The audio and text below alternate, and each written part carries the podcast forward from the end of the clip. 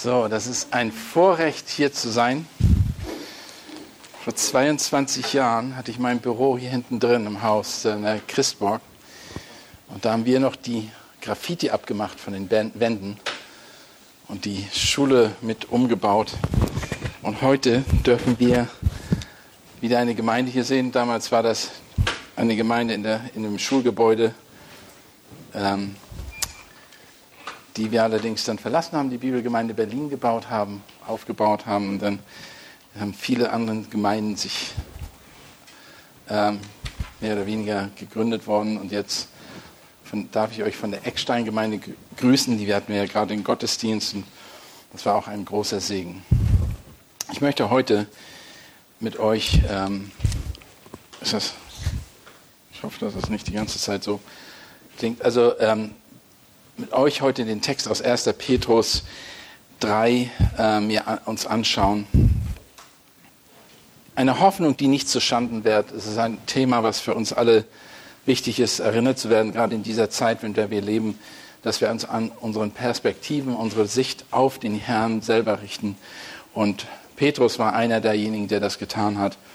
Das größte Werk aller Zeiten, das Erlösungswerk, wurde damals, was Jesus macht, in Einsamkeit und Verlassenheit von Jesus vollbracht. Müssen wir uns mal vorstellen. Er hat durch sein Erlösungswerk offenbart sich als der geschichtliche Wendepunkt der Menschheit. Als er am Kreuz gestorben ist, vor wenigen Wochen haben wir Ostern gefeiert und sind darauf an das, das Auferstehungsfest gefeiert und haben, sind daran erinnert worden, was Gott getan hat am Kreuz. Aber das, was er getan hat am Kreuz, ist wie gesagt etwas, was er in Einsamkeit getan hat. Es gibt keine, und trotzdem gibt es kein größeres Ereignis, das die Geschichte der Menschheit und das ganze Schöpfungswerk so radikal verändert hat, wie Jesus Tod am Kreuz und seine Auferstehung. Jeder von uns ist davon überzeugt, deshalb sitzen wir hier und die das noch nicht wissen, sollten sich Gedanken machen darüber.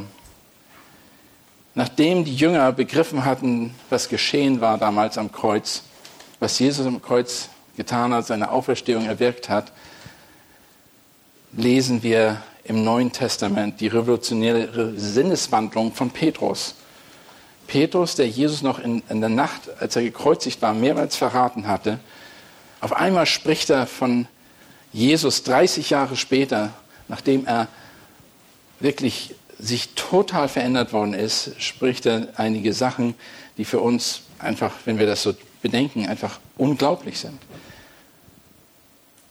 Dieses Erlösungsvers ist für jeden Nachfolger Jesu Lebens unsere lebendige Hoffnung, das, was Jesus getan hat. Er hat etwas getan, was äh, wir uns sonst überhaupt nicht vorstellen können. Lasst uns diese Verse lesen in 1. Petrus Kapitel 1, Vers 3 bis 5. Und hier sagt Petrus folgendes. Gelobt sei der Gott und Vater unseres Herrn Jesus Christus, der uns aufgrund seiner großen Barmherzigkeit wiedergeboren hat zu einer lebendigen Hoffnung durch die Auferstehung Jesu Christi aus den Toten, zu einer unvergänglichen, unbefleckten, unwiederverwelklichen Erbe, das im Himmel aufbewahrt wird für uns, die wir in der Kraft Gottes bewahrt werden durch den Glauben zu dem Heil, das bereit ist, geoffenbart zu werden in der letzten Zeit. Und ich habe gesagt und klargestellt, dass drei Gründe zum Lobpreis für die Erlösungswerk Gottes, wo wir wirklich, wir haben drei Gründe, um Gott wirklich zu loben. Eine ist, er ist der, ist, wir können uns auch fokussieren auf den Urheber der Erlösung. Was ist, wer ist der Urheber der Erlösung? Wer ist der Urheber der Losung? Petrus offenbart drei, wie gesagt, diese drei Gründe. Und er sagt Folgendes. Ähm, Gelobt sei Gott, der Vater unseres Herrn Jesus Christus. Der Lobpreis ist die neutestamentliche Gemeinde. Der Lobpreis Petrus preist Gott nicht als Gott den Schöpfer, der er ist, er ist der Schöpfer, sondern als Gott den Vater unseres Herrn Jesus Christus. Der, derjenige, der der Vater des Herrn Jesus Christus ist. Er ist eine auf der einen Seite Gott der Vater, der dreieinige Gott, und auf der anderen Seite sich seinem Sohn Jesus Christus als den Erlöser geoffenbart hat. Als solcher ist Jesus Christus Petrus Gott geworden. Jesus hat, Petrus hat verstanden, dass Jesus Gott ist. Und wann immer das Neue Testament hier von Gott Vater nennt, weist es in erster Linie darauf hin, dass er der Vater des Herrn Jesus Christus ist. Jedes Mal, wenn er von Gott den Vater spricht, spricht er in erster Linie als den Vater von Jesus Christus da, der uns aufgerufen, aufgerufen aufgrund seiner großen Barmherzigkeit hat wiedergeboren hat. Und, wie, und das ist einfach etwas, was wir begreifen. Das ist nicht etwas, was wir getan haben. Ihr habt das gerade in den Liedern gesungen. Wir haben das gerade auch gehört in, äh, in Römer 8. Das ist nicht etwas, was wir getan haben, sondern was Gott getan hat. Seine große, seine mächtige, seine reichliche Barmherzigkeit, die wir in Gottes, die wir Gott schuldig und verfeindet waren in unseren Elend und Not, er hat uns Barmherzigkeit gezeigt. Wir waren getrennt von ihm. All das sind die grundlegenden Wahrheiten, die wir als Christen verstehen. Petrus hat sich aus, auch nicht mit er hat sich auch mit eingeschlossen, so wie seine Empfänger, die er angeschrieben hat, haben diese Barmherzigkeit erfahren. Er sagt das noch, dass diese Barmherzigkeit unglaublich groß war. Der Grund, weshalb Gott der Menschheit eine glorreiche Errettung anbietet, ist, wie gesagt, seine große Barmherzigkeit. Wir müssen einfach nur mal bedenken, wir müssen uns zurücksetzen in diese Situation. Wir haben das auch gesagt, wir sind Sünder, brauchen das Erbarmen Gottes, weil wir als Sünder uns in einem trostlosen Verzweiflung und lebendigen Zustand, äh, einen elendigen Zustand befanden, nicht lebendigen, sondern elendigen Zustand, auch lebendigen Zustand befinden, aber wir gucken der ewigen Hölle, Verdammnis entgegen. Und wir müssen uns das einfach mal bewusst machen, dass wir, hätte Gott sich nicht eingesetzt und seine, äh, das Erbarmen, dieses Erbarmen uns gegenüber zeigt, dann hätten wir keine lebendige Hoffnung. Alle von uns streben nach Unabhängigkeit. Und ich glaube, das ist auch gerade jetzt in dieser Zeit deutlich geworden, wo wir uns so isoliert haben in der Pandemie und gemerkt haben, dass unsere Hoffnung nicht auf dem Hier und Jetzt ist, auf den materiellen Dingen, die uns vielleicht denken, die uns gewisse, geben uns gewisse Freude und gewisse ja, Beständigkeit oder dergleichen. Wir realisieren, das ist alles vergänglich, sehr vergänglich. Wir, wir mögen anstreben, wir mögen Unabhängigkeit anstreben, Entscheidungsfreiheit anstreben, Gesundheit anstreben. Nach alt und anhaltender Freude würden wir anstreben. Das sehr oft, gerade jetzt die Multimedien, die ganzen Medien, die man sich anguckt, ist einfach nur, irgendwie muss man doch Freude, irgendeine Hoffnung oder irgendwas bekommen, sich ablenken lassen von dem Zustand, in dem man sich eigentlich befindet. Wir allerdings natürlich, die wir glauben, haben diese lebendige Hoffnung. Die, die nicht glauben, haben nicht diese lebendige Hoffnung. Am Ende holt uns der körperliche Verfall ein. Wenn wir unser Leben einfach so weiterleben und der Tod und alles, was du und ich erreichen, erreicht haben, ist dahin. Mir ist das sehr bewusst geworden, wenn wir uns einfach mal die Welt um uns herum angucken und sehen, was alles gebaut wird. Alles wird gebaut. Und ich sage, wofür wird das gebaut? Wofür bauen wir das alles? Ähm, an unserer Straße, wo das die Eckstein-Gemeinde ist, in den letzten drei Jahren, ach, weiß ich, 20, 30 Hochhäuser gebaut worden. Fünf, sechs Hotels gebaut worden. Alle diese Dinge, wo, und wie jeder sagt, oh, die, die, da ist so viel Prunk, da ist so viel Stolz und da ist so viel Aussagekraft dahinter. Und dann wollen die, und dann muss man sich denken, das alles vergeht. Das hat überhaupt keinen Sinn für uns ein Leben und gibt uns keine Genugtuung. Der Prediger hat mit Recht, wenn er schreibt, alles ist nichtig und ein Haschen nach Wind. Das Leben ist tatsächlich nutzlos. Ohne Gott des großer Gnade ist alles nutzlos. Ich war die letzten Tage gerade unterwegs und an einer, einer der größten Städte in Europa.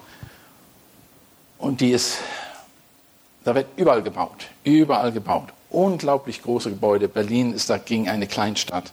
Dann könnt ihr euch vorstellen, was für eine Stadt. Ich meine, aber es ist wirklich eine Kleinstadt dagegen. Und wenn du dann die, die, die alles siehst, aber die haben diese Stadt, in der ich war, da ist kein Gott. Sie ist gottlos. Die Leute verstehen nicht, was Gnade ist. Sie leben, um etwas zu erreichen. Und, Petrus sagt hier, wir sind wiedergeboren zu einer lebendigen, ähm, Jesus Christus, der uns aufgrund seiner großen Barmherzigkeit wiedergeboren hat, zu einer lebendigen Hoffnung durch die Auferstehung Jesu Christi aus den Toten. Es, er hat uns wiedergeboren. Es ist nicht etwas, was wir getan haben, sondern er hat das getan an uns. Das Bild der Wiedergeburt ist, wiedergeboren zu werden, kommt aus seinem Gespräch mit Nikodemus. Vielleicht erinnert ihr euch an Johannes 3, wo Nikodemus zu Jesus kommt und fragt ihn, wie kann es sein, dass ein Mensch vom Neuen geboren wird? Und er sagt, äh, wenn ein, ein Sünder zu Christus kommt und seinen Glauben auf ihn setzt, wird er vom Neuen geboren werden. Das gehört zum, äh, dann gehört er zur Familie Gottes. Es, er muss wirklich seinen, seinen Glauben auf den Herrn setzen und nicht, das hat also nichts wirklich mit Wiedergeburt zu tun als solches, dass wir wiedergeboren werden, physisch, sondern es ist etwas, ein Glauben an Jesus Christus. Denn ihr seid wiedergeboren, sagt er, nicht aus vergänglichen, sondern aus unvergänglichen Samen durch das lebendige Wort Gottes, das, ewiges, das in Ewigkeit bleibt. 1. Petrus 1, Vers 23.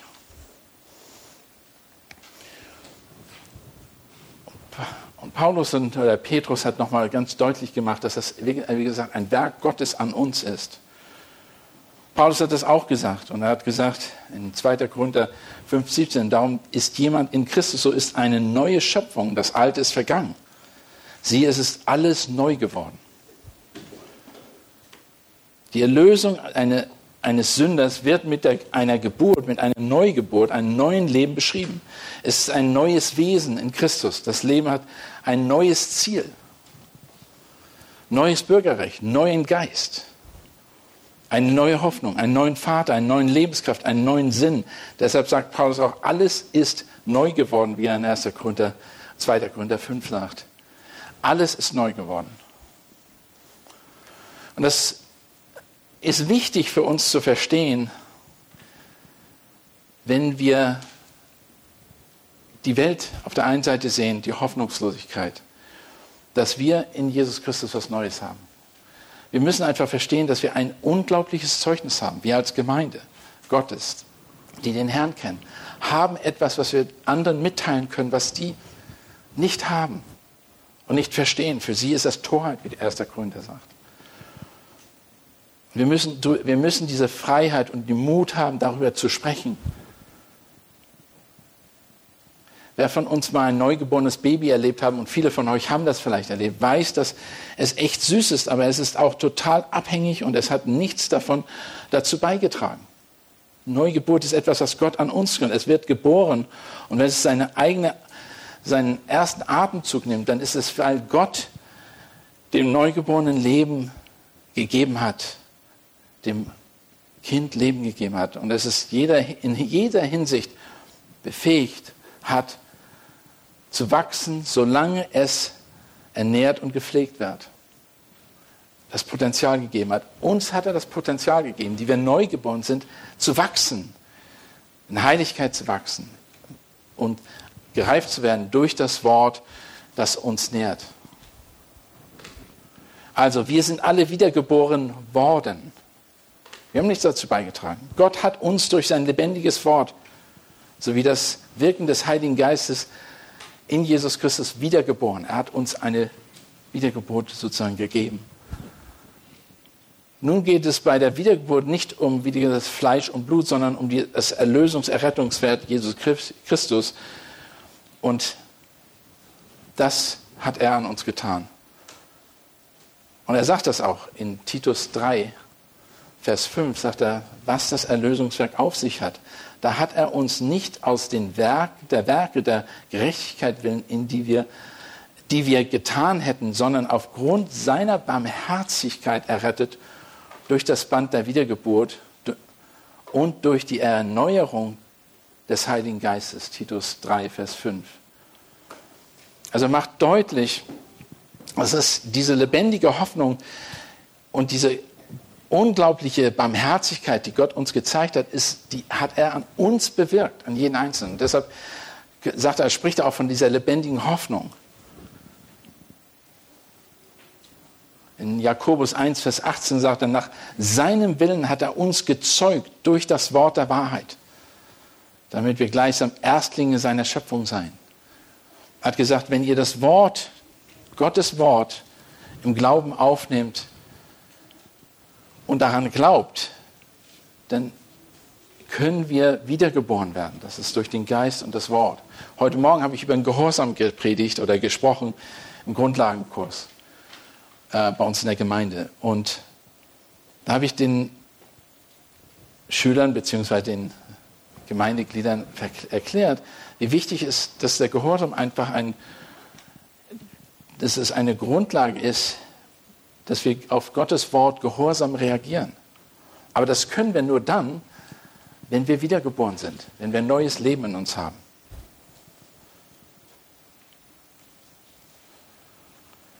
Wir sind also eine neue Kreatur, neu geboren. Unser neues Leben, was wir jetzt leben, hat Gott uns gegeben, damit wir wachsen und in ihm damit Ehre geben. Gott will, dass wir Frucht bringen. Er möchte, dass wir das Leben, dass wir aus uns Frucht bringen. Das bedeutet, dass wir Menschen zum Glauben führen können. Es geht bei nicht, also nicht vorrangig darum, äh, um Evangelisation, das gehört dazu, sondern es geht darum, dass du mehr und mehr wie Christus wirst, wirst und umgestaltet wirst in seine Gestalt hinein und dadurch auch eine Zeugnis bist der Wiedergeburt in dir.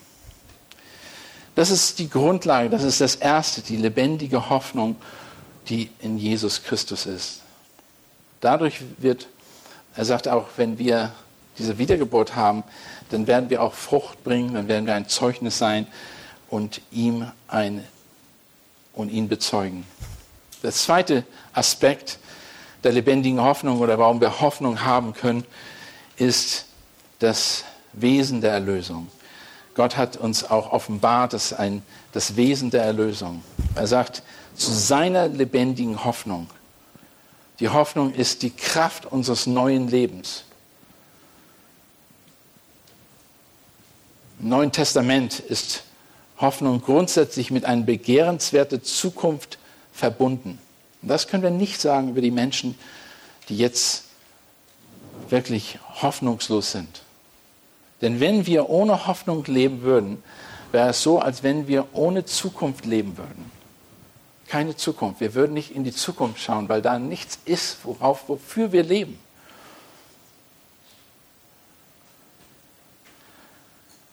Martens sagte, es gibt keinen Mediziner, keine Medizin wie die Hoffnung. Es gibt keine Medizin wie die Hoffnung, keine Aus Herausforderung oder so große Ermutigung, als etwas Besseres am nächsten Tag zu erwarten.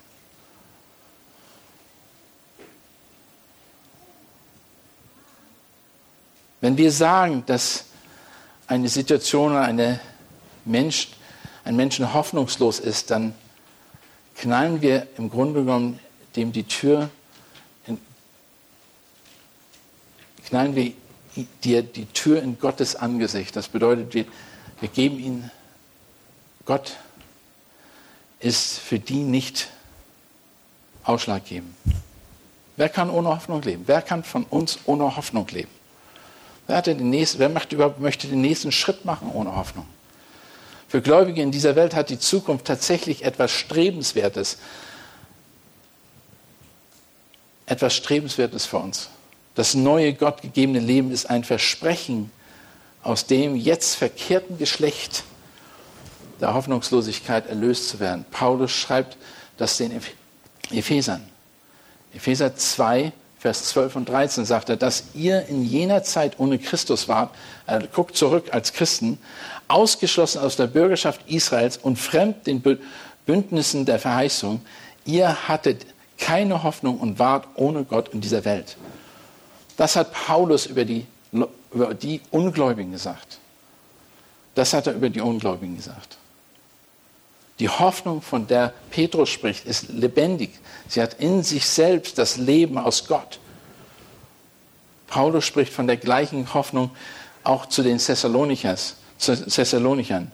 Wie ihr euch von den Götzen, sagt er, Paulus spricht zu den Thessalonichern, wie ihr euch von den Götzen zu Gott bekehrt habt, um dem lebendigen und wahren Gott zu dienen und um seinen Sohn aus dem Himmel zu erwarten, den er aus den Toten auferweckt hat, Jesus, der uns errettet von dem zukünftigen Zorn.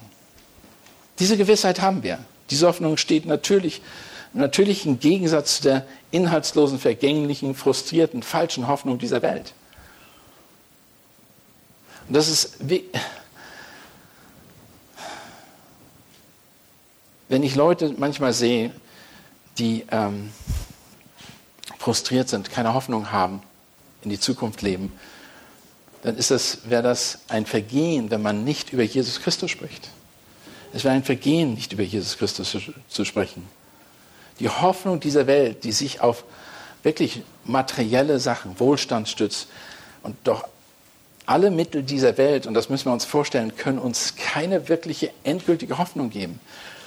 Man wird das, wenn man jung ist, denkt man, ach, ich freue mich, ich kaufe mir ein neues Wagen, ein neues, neues Haus und Familie und all diese Dinge. Aber wenn man das Ende seines Lebens kommt und hat alles, was man sich vorstellen kann, kann sich alles ermöglichen, was man sich vorstellen kann, aber ist ohne Gott. Das ist der nächste Gedanke. Was passiert mit dem allen? Wen übergib ich mein Erbe? Kann es das sein, dass die nächste Generation überhaupt kein Interesse an meinen Sachen hat? Oder es einfach verprasst? Hoffnung, die Hoffnung dieser Menschen ist einfach wirklich etwas, wo wir darauf hinzukommen können. Wir können darauf hinzuschauen. Es gibt nur eine lebendige Hoffnung und die gründet, die ist gegründet in der Auferstehung Jesus Christi. Das ist die einzige wirkliche Hoffnung. Unser Glaube baut sich auf nichts mehr und nichts weniger als Gottes fehlerloses, allgenügsames Wort, das offenbart, dass Jesus Christus für uns gestorben und auferstanden ist. Und dass er auferstanden ist von den Toten. Durch die Auferstehung, und er sagte ja auch, durch die Auferstehung Jesu Christi aus den Toten haben wir eine lebendige Hoffnung. Unser Erbe ist, wie gesagt, eine göttliche Schatztruhe, gefüllt mit göttlichen Gewissheiten. Das, was wir erben werden, unsere Hoffnung darauf zurückzuführen, ist, ist, eine, ein er, ist unser Erbe ist eine, wie eine göttliche Schatztruhe gefüllt mit göttlichen oder ja, mit göttlicher Gewissheit. Nur einige davon, dass nämlich die Heiden miterben und mit zum Leib gehören und mit, Mitteilhabe seiner Verheißungen sind in Christus durch das Evangelium. Wir wissen, wir sind Erbe. Das sagt die Schrift. Titus 3, Vers 7, damit wir durch seine Gnade gerechtfertigt werden, der Hoffnung gemäß Erben des ewigen Lebens werden. Wir haben ewiges Leben. 1. Petrus 1, 7, damit die Bewährung unseres Glaubens kostbarer ist als vergängliches Gold, das doch durch Feuer erprobt wird, Lob, Ehre und Herrlichkeit zum Folgen haben bei der Offenbarung Jesus Christi. Unser Erbe ist sicher, das ist unsere Hoffnung. Unsere Hoffnung basiert auf ein Erbe, das uns versprochen wird. Wir wissen, ich gebe noch ein paar Fakten, ich möchte, damit ich nicht überziehe, dass Christus wiederkommen wird. Wir wissen das. 1. Thessalonicher 4, Vers 18 bis, äh, 13 bis 18. Dass wir auferstehen werden. Apostelgeschichte 23, Vers 6. 1. Korinther 15, Vers 20 bis 23. Unsere Gerechtigkeit in Christus nicht in uns selber. Galater 5, Vers 5. Unsere Gerechtigkeit ist in Christus, nicht in uns selbst. Das gibt uns auch Hoffnung. Wir haben ein ewiges Leben. Jakobus 1, Vers 12. 1. Johannes 2, Vers 17. Wir haben eine himmlische Belohnung. Sie wird himmlisch sein. Sie wird ewig leben, nicht von dieser Welt. Guckt euch nicht um. Ihr werdet hier nicht bleiben. Guckt euch um, was im Himmel. Guckt euren Blick auf den Himmel. Wir werden eine ewige Ruhe haben. Hebräer 4, Vers 1 bis 11. Und ihr werdet einen neuen Himmel und eine neue Erde teilhaftig werden. 1. Petrus, 2. Petrus 3, Vers 13, Offenbarung 21, Vers 1 und 2. Aber nun hat Gott uns nicht nur die Hoffnung auf ein zukünftiges Erbe gegeben, sondern als Kinder Gottes hat er uns auch Verheißungen für das gegenwärtige Leben gegeben, die auch ein Teil unserer göttlichen Schatztruhe sind. Er hat nicht aufgehört, sondern er hat uns dass wir Gott in jeder Situation vertrauen können. Wir können ihm jetzt vertrauen. Wir, sind erlöst und wir, sind, wir gehen nicht verloren. Wir, haben eine, wir können geistlich wachsen. Wir wissen, dass Gott uns schützt, das sagt er sogar in diesem Abschnitt, dass Gott uns versorgt mit allem, was wir brauchen. Matthäus 6, Vers 33, 34 oder 1 Timotheus 5, Vers 5. Wir haben, wir, wir haben wahre Genügsamkeit. Wir können genügsam sein. Wir, können, wir brauchen nicht auf die Dinge dieser Welt zu schauen.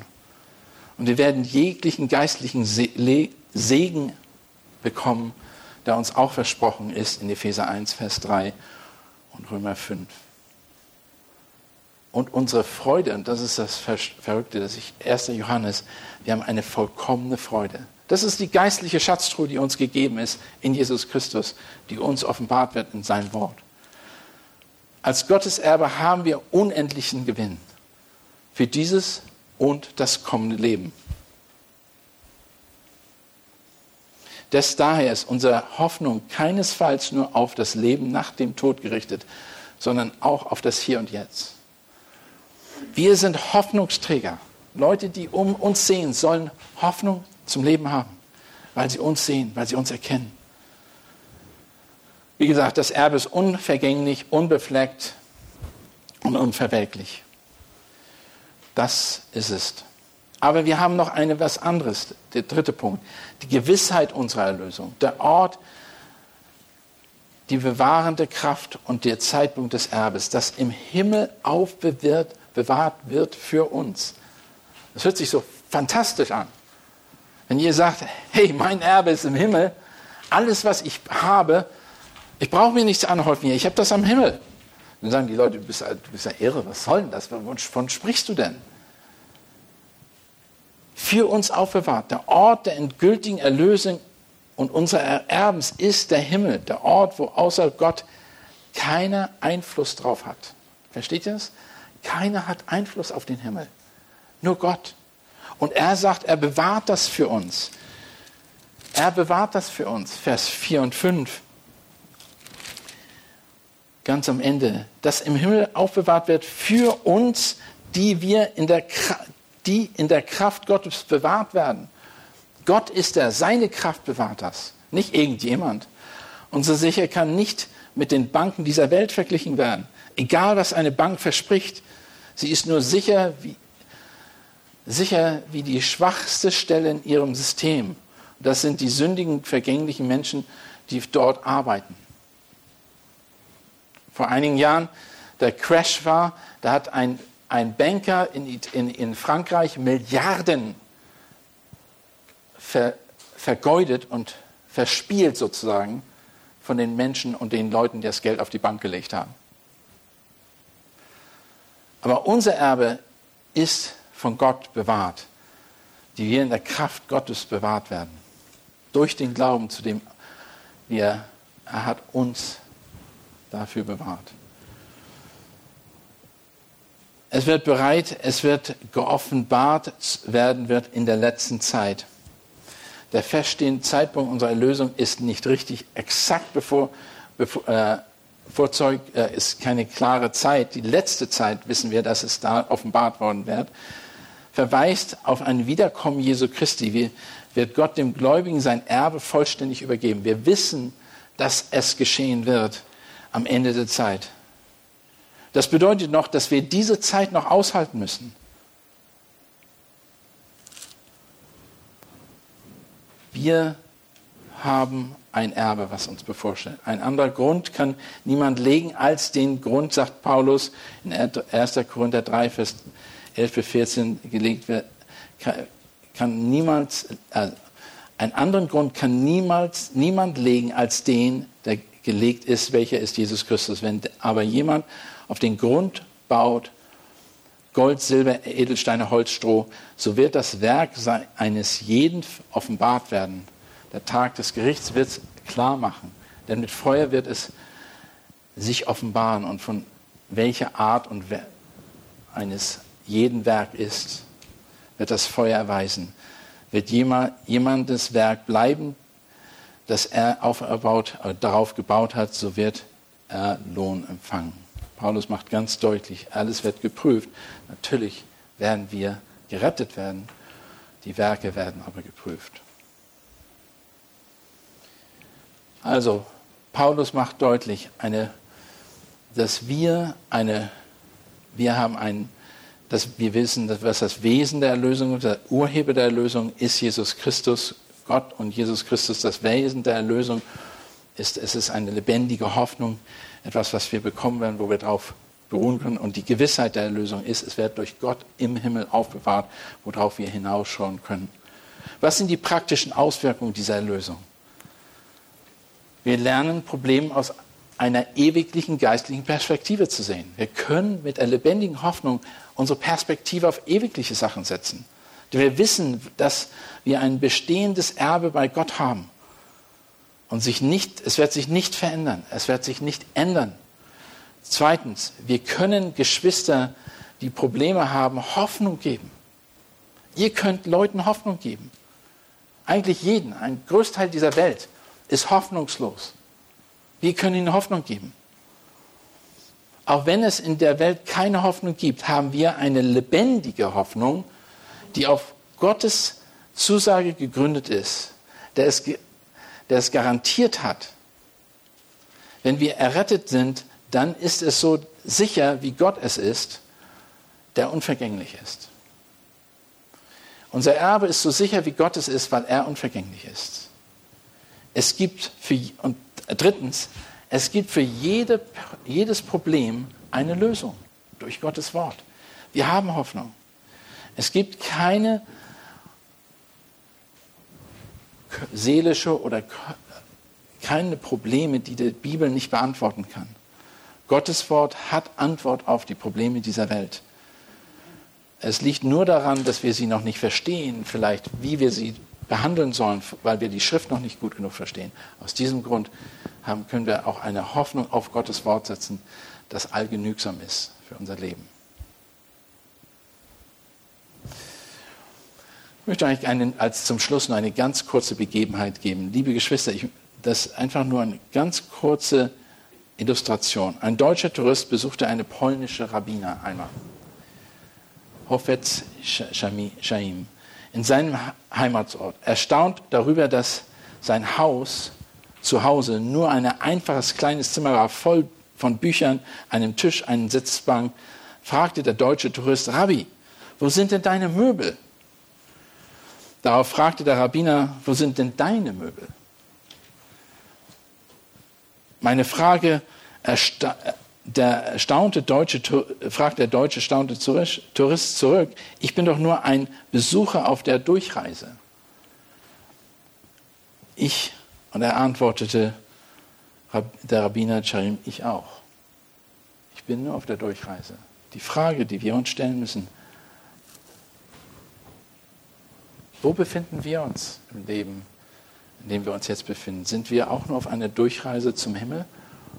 Oder befinden wir uns in einem Zustand, wo wir sagen, ich baue meine Hoffnung auf das, was hier auf Erden ist und auf ein Hier und Jetzt? Oder ist meine Hoffnung wirklich auf den Himmel gesetzt? Lass mich beten.